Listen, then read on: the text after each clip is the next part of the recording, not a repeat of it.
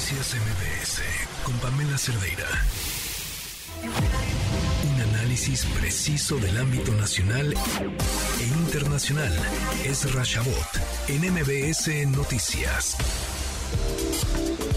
Las 5 de la tarde con 36 minutos es Rashabot, pues ahora el presidente López Obrador plantea realizar una consulta para definir si los ministros de la Corte deben ser elegidos por el voto ciudadano. ¿Cómo estás, Serra? Buenas tardes. Hola, ¿qué tal, Oscar? Buenas tardes, buenas tardes a tu auditorio. Bueno, pues sí, otra vez están ahora con ese rollo de la necesidad de establecer lo que llaman pues una consulta popular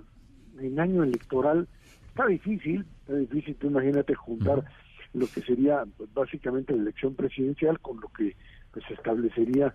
directamente un, modelo, digamos, de consulta, pero más allá de eso, eh, y de que el tema de consulta popular sobre tema que tiene que ver o tendría que ver con una reforma constitucional que la ley dice que no se puede aunque el presidente de la República dice pues, que todo básicamente todo se puede si se trata de consultar al pueblo. Esto tiene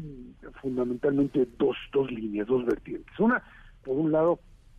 es la confrontación directa con la Suprema Corte de Justicia, que desde el momento en donde Arturo Saldívar ya no estuvo al frente y fue sustituido por Norma Piña, se dio una confrontación, un choque directo entre el presidente y la presidenta de la Corte. Y a partir de ello, pues eh,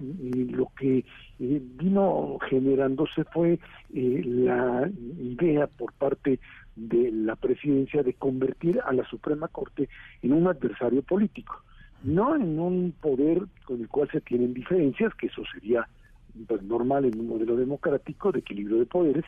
pero no en una estructura en donde tú de una u otra forma como ejecutivo dices yo tengo mm, pues el control del ejecutivo por supuesto tengo al legislativo y el judicial se convierte directamente en un adversario. Y bueno pues a partir de ello empieza a hacer crecer la bola hasta llegar al punto de querer sustituirlos a todos bajo el principio de que son corruptos, de que eh, están defendiendo sus privilegios, de que tienen eh, pues eh, atribuciones, toman atribuciones que no les competen, etcétera, etcétera, etcétera. Esa sería una parte y que, bueno, pues le estaría abonando al presidente de la República en su capacidad que tiene para pues generar conflicto, que es algo que pues se le da muy bien. Esa es una parte. Y creo que a partir de ello pues se eh, se explica esta esta propuesta que veremos hasta dónde hasta dónde rueda. La otra tiene que ver con lo que pues ya sabemos que existe ahora, que es fundamentalmente la sucesión presidencial dentro de Morena y que es esta necesidad del presidente López Obrador de seguir gobernando no solamente en el año y pico que le queda, sino más allá, Oscar, más allá de su periodo y de hacer que la agenda de Morena y del candidato o candidata presidencial de Morena se ajuste fundamentalmente a lo que él considera como las líneas de gobierno fundamentales o básicas que tienen que seguir, de esta necesidad de la continuidad de lo que sería no solamente la cuarta transformación, sino esto que también se da a conocer como el López Obradorismo, o sea, esta idea de que si hay que remover la Corte y convertirla en un poder popular,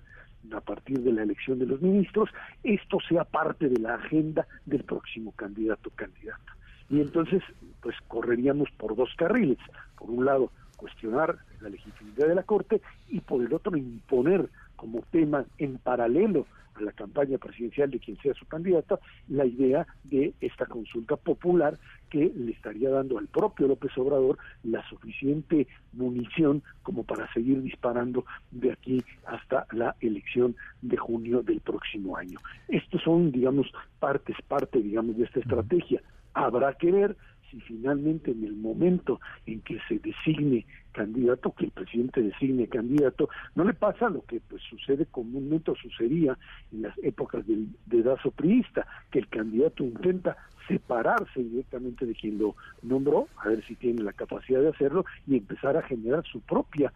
figura, su propia dinámica, su propia campaña y sus propios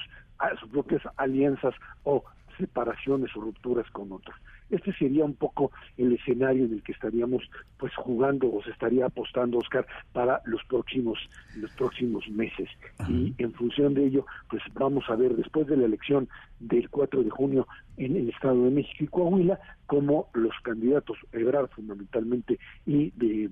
la propia Claudia Sheinbaum junto con Adán Augusto pues eh,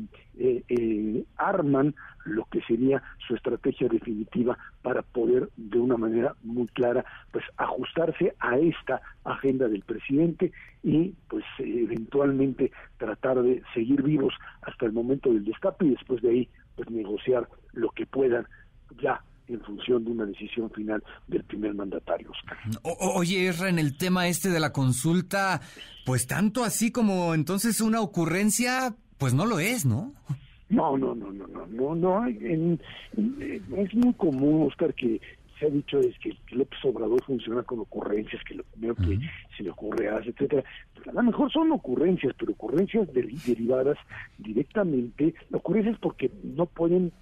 no pueden convertirse en realidad, digamos, es uno que es imposible que pueda transitar una consulta popular donde la Corte, que tiene que pues, validar la pregunta, acepte que se le vaya a destruir como Corte por bajo el principio de una elección popular, que es anticonstitucional. Pues, la, Corte diría que no. Pero eso no importa, o sea, yo no diría, es una ocurrencia, pero tiene un motivo político claro el motivo político es, como te decía, por un lado, mantener la agenda del presidente eh, más allá del periodo actual y dentro de la campaña electoral, esa es una parte, y segundo, seguir manejando la temática de que la Suprema Corte es un adversario político a vencer al mismo tiempo que pues el resto de lo que él llama el conservadurismo. Así funciona, así funciona López Obrador y así es como pues está armando junto con pues aquellos que le aventaron la idea. Acuérdate que la idea viene ni siquiera de las corcholatas grandes,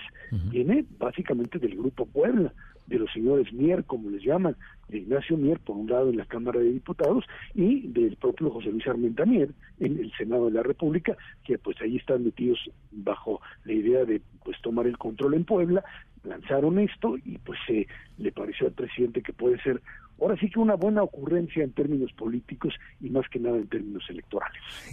Bueno, perfecto. Pues muchas gracias, Erra. Buena tarde. Gracias igualmente, Oscar, que estés Noticias MBS con Pamela Cerdeira.